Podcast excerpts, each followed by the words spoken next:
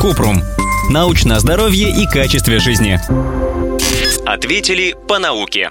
Говорят, что сок редьки с медом полезен от кашля и вообще содержит много полезных веществ. Так ли это? Кратко. Наука ничего не знает об эффективности сока редьки с медом против кашля, хотя как средство от кашля мед можно использовать взрослым и детям старше одного года. Ребенку до года мед давать нельзя, поскольку он может вызвать детский ботулизм. Кроме того, мед – сильный аллерген и способен вызвать серьезные, а иногда и смертельные побочные реакции.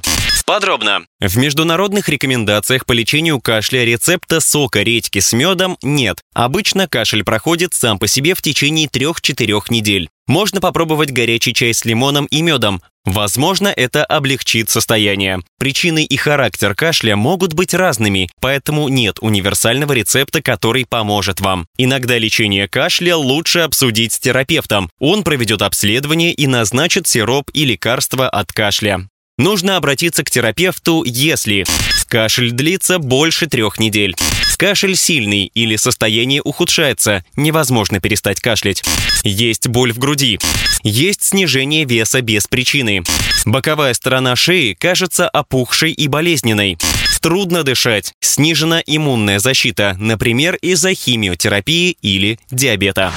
Ссылки на источники в описании подкаста. Подписывайтесь на подкаст Купрум, ставьте звездочки, оставляйте комментарии и заглядывайте на наш сайт kuprum.media. Еще больше проверенной медицины в нашем подкасте без шапки. Врачи и ученые, которым мы доверяем, отвечают на самые каверзные вопросы о здоровье. До встречи!